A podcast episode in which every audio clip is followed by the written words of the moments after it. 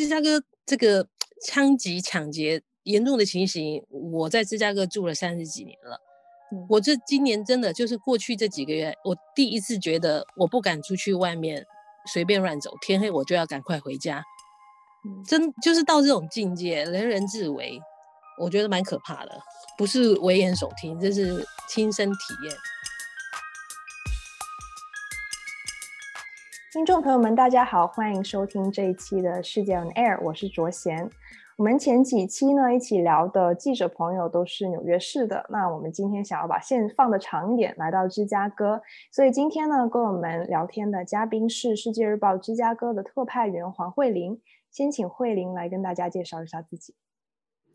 啊，嗨，大家好，我是呃芝加哥的黄慧玲，我已经在世界日报很久很久了，所以经历过各式各样。奇人奇事，各种案件。嗯，今天跟慧玲聊天，我也是非常期待。啊、其实就在我们录制这一期的前不久，芝加哥又发生了一件枪击的悲剧。呃，跟大家简单的回顾一下这个案子，其实就是有一位三十岁的芝加哥大学中国留学生，他叫范毅然，他呢被一位非洲裔的枪手杀死在他公寓的停车场。呃，他自己其实是芝加哥大学一个经济金融博士班的四年级学生。呃，除了范毅然，其实还有其他的两个人死在枪手下，另外还有四个人是被枪伤的。那么，根据慧玲写的故事，我们可以看到，其实这是一起无差别的枪击案件。枪手本人呢，也在跟警方对峙的时候被击毙了。所以，我们今天的话题就想要要来聊一下持枪跟控枪。以及我们在华人社区里面持枪自卫的一些故事，呃，先要想问一下慧玲，慧玲在周六的时候写了这个新闻，呃，报道这个故事的时候，心情是否相当复杂？因为其实新年伊始，我们就听到这样一个惨案。对啊，因为主要是这个芝加哥大学，他读的芝加哥大学这个经济博士，顶尖世界顶尖的这个小孩非常的优秀，然后他无缘无故，就是他 坐在车上在等他女朋友的时候。传简讯的时候，突然没有消息了。他女朋友下来看的时候，他已经被枪杀在车上了，然后引起非常非常大的华人社区的震撼跟不满。然后就是你知道，芝加哥治安已经是坏到一个境界，嗯，所以这件案子我觉得对社区整个影响非常大。是我一一觉醒来，发现大家都在发这个文章讨论这样。所以芝加哥的枪案频传，其实大家都是非常熟知的一件事。所以我先要比较好奇的一个问题，就是在呃 Illinois 持枪是不是一件容易的事情呢？现在芝加哥就是芝加哥过去一年这个要求呃申请这个枪证的人大增啊。然后呢呃主要我们有三种枪证，第一种是 FOID 就是一般的枪证，你要绿卡或是公民才可以申请。你如果是那个留学生或是你旅游签证，你是不可以申请这个枪证的。你申请这个枪证，你不需要上任何的培训课课程，然后你就是只是去申请，然后他会查你的背景资料 background OK，然后就给你一个枪证。你有枪证之后，你可以去买或是运输跟使用枪。然后第二种是，呃，就是你去打猎要的这种枪证。有些州呢，可能在美国有些州呢，你可能拿这个呃打猎用的 hunting license，你就可以去买枪支，但伊利诺州是不行的。所以呢，呃，你这个枪证主要就是很明显嘛，这个呃猎狩猎的枪证就是你打猎的时候可以用。另外一种呢，就是现在越来越多华人去申请的隐蔽吸枪证。隐蔽吸枪证呢，你就是可以随时把枪放在身上，但是你要例如放在衣服里啊，或是包包里，你不能让别人看到。你携带了枪支，你要申请这个枪证是比较困难的。你要经过十六小时的培训，你还要到通过靶场射击考试，你要拿到证书之后，你才去可以申请隐蔽枪证。嗯，所以呢，呃，你有时候申请隐蔽枪证的时候，你不一定已经有了枪证。Anyway，这个反正主要是这三种。目前华人最多的是枪证啊，隐蔽枪证也越来越多人去申请，就这样子。嗯其实我比较好奇的一点是，这些枪击案里面的枪手，他们是持有枪证的吗？还是说是非法渠道购得？目前没有针对这方面的统计，但是就是芝加哥在之前，芝加伊利诺州的枪枪支法律其实是全美算严格的，可是黑枪太多了，随便一个小孩就是在街上，他们都有枪证。之前警察有跟我讲过，你到那个 free market 去买一支五块钱，你就可以买到枪针。嗯，所以这这个这个有没有这个枪支法律？是是不是会减少犯罪？呃，我我我觉得事实说明好像也不是这种情况。对，因为之前我在查看一周的枪枪的法律的时候，我就有点好奇，为什么？因为伊利诺算是他的持枪法律是比较严格的，可是芝加哥的枪案还是这么严重，所以也许就像刚才慧玲说的，不一定是一个正相关的关系。芝加哥这个枪击抢劫。严重的情形，我在芝加哥住了三十几年了。嗯，我这今年真的就是过去这几个月，我第一次觉得我不敢出去外面随便乱走，天黑我就要赶快回家。嗯，真就是到这种境界，人人自危，我觉得蛮可怕的。嗯，不是危言耸听，这是亲身体验。嗯。那其实，在过去这一年，我们也看到越来越多的枪击案件，包括劫车案、持枪劫车案。那为什么在过去一年这些案子有激增的状态呢？对，现在就根据警察跟一些投入这种呃改善社区治安的人的分析，有几个原因。当然，疫情是不可不可磨灭的原因之一啦。因为疫情开始之后，很多人失业。大家你知道吗？无 没事可做的人就多了，然后家里经济也不好，可能就要想其他途径，是不是要来增加收入？不知道。但是疫情是其中一个原因。第二个就是，你知道疫情下大家是不是都戴口罩？戴口罩，这是呃呃，就是呃一个呃警察大队长说的，大家都戴口罩。戴口罩之后，平常以前疫情前，我们看到戴口罩的人，我们会心生警惕。可是现在，因为大家都戴口罩，你就很难去分辨说是不是危险接近了。然后戴上戴上口罩，你又很难去分辨这些人的面貌。在案发之后，你要跟警察形容，嗯，就就变成这样的结果。然后我觉得还有一个很大的原因就是，呃，去年五月底跟八月十号，芝加哥。因为那个弗洛伊德这个被警察呃压脖子死掉这件事情引发的这个打砸抢两次大事件，整个社会就乱掉了，完全是一个目无法纪的社会，到处抢啊杀啊。就是五月呃五月底那一次开始，整个治安就已经越来越不行。八月十号又发生第二次，就是大环境造成今天的芝加哥的劫车跟抢劫，天天发生。嗯。那我们把话题再拉回一下华人社区，我很好奇华人对持有枪支的态度，他们是不是有直接受到这最近这么多枪案的影响而更加想要持枪呢？绝对有，就是很多嗯华人，他们刚来美国的时候都会觉得哇，我们竟然可以自己有枪，真是太帅了，太新奇了，所以大家是一种新奇的炫耀的态度去申请枪支。可是随着这个治安这这两年芝加哥治安越来越差，加上有一些呃喜爱这个呃呃枪支啊，然后他们觉得是一种运动的志趣相同的人结合在一起，他们组织了芝加哥枪友会，里面有律师，然后有一些非常熟悉法律的人，他们组组织了一个芝加哥枪友会，多多少少推升了华人就是觉得哦，我也我也要持枪的这种意愿，然后呢，第一次打砸抢的时候，第一次、第二次芝加哥打砸抢的时候，芝加哥华埠相对来说受的影响蛮小的。很多人也是认为是因为第一次打砸抢之后，芝加哥枪友会跟一些义警，就华埠义警，他们组织了巡逻队。呃，有没有他们很多人都是有隐蔽枪证，但是我就不说他们当天有没有携带枪支，他们自己组成的自卫队，在 Chinatown 地区就巡逻。只要看到有什么异常，他们就会去报警或是协助处理。大家认为他们的这样的行为保护了我们的社区，然后呢，这个 持枪意愿的人又更高了。人家觉得你歹徒都有枪，我能不有枪吗？目前我认识的华人反枪的，或是说要加强枪支控制的，真的不多。嗯，所以就是自卫情绪的持枪比较高。对。哎，我记得最近有一件案子，好像是呃一个叫关帅的男男子是吗？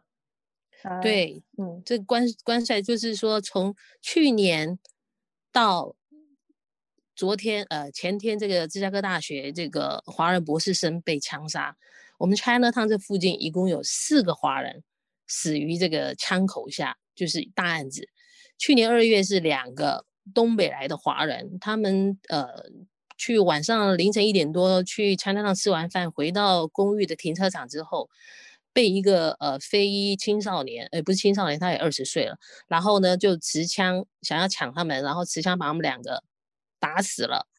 然后接下来就是呃去年呃十二月二十一号。也是住在 Chinatown 附近的这个关帅，三十三岁的关帅，他是停车回到家了，然后要走去拿信的时候，突然就有一辆两辆车过来拦住他，跟他要车钥匙。然后，呃，据目前了解是他给了车钥匙，但是 for some reason 他们没有办法启动这个车子。然后这个关帅在这同时，他就拿着电话报警，然后准备离开这个现场的时候。因为这群歹徒没有办法启动车子，可能就因此恼怒，就开车后面追，直接把他枪杀死了。嗯、就是这样，就就这这事情都是因为抢劫，大部分都是三个都是因为抢劫而被杀。嗯，诶，其实除了抢劫作为一个原因，其实我自己有一个猜测，不一定对。就是因为新冠疫情下，最初的时候其实非常针对华人社区，这有个大的歧视环境。那华人在被歧视的这个状态下，是不是有增加了自卫情绪，还是说没有什么关系？嗯，目前我的了解啊，芝加哥地区因为疫情，然后要持枪自卫的，一开始或许有一些，可是后来实在是因为。天天，我不能讲天天，但是真的太频繁了，嗯、一周好几次，就是就是类似，只有在我们住的 Chinatown 地区，不是这个人被抢，就是这个人呃被劫被劫车，就是你你你会想到说，坏人有枪，我一定也要持枪自卫啊，嗯、就是我觉得是治安对大家持枪自卫的意愿推升的原因比较大，疫情可能一开始的时候有呃。基本上，芝加哥因为是一个很多族裔聚居的地方，呃，发生歧视的情况案件相对来说少。嗯，那我们华人社区里面，整个情绪是比较支持持枪还是控枪？我我我认识的人，还有我采访的这些案子里面，我觉得华人倾向于持枪的意愿高过于控枪的意愿。那持枪的组织有哪些？就是支持持枪的组织。嗯，不能说他们支持持枪，但们他们就是会提供管道，例如说给你课程，然后帮助你去拿枪证。像我们最大的组织就是芝加哥枪友会，这个他们成立几年来，一一开始就大概几个人吧，现在已经，我想他们会员应该有上千了。就是组织越来越庞大，你问几乎所有的华人都是透过这个组织去上培训课，去申请枪证，就透过他们的协助，不能说透过他们，他们定期会开一些课程，然后有案子的时候，他们也很愿意分享一下他们自己的法有关法律方面的建议这些的，嗯。这边也想要谈一个比较实用的问题，就是真正的遇到持枪抢劫的时候应该怎么做？因为，呃，看现在的案子下来，多数的呃案件的受害人是没有持枪。那这些案子发生之后，也鼓舞了大家持枪的情绪。呃，似乎有一些华人现在拥有了一种看见坏人就开枪的情绪。那其实这个是对的吗？怎样才算是正当防卫？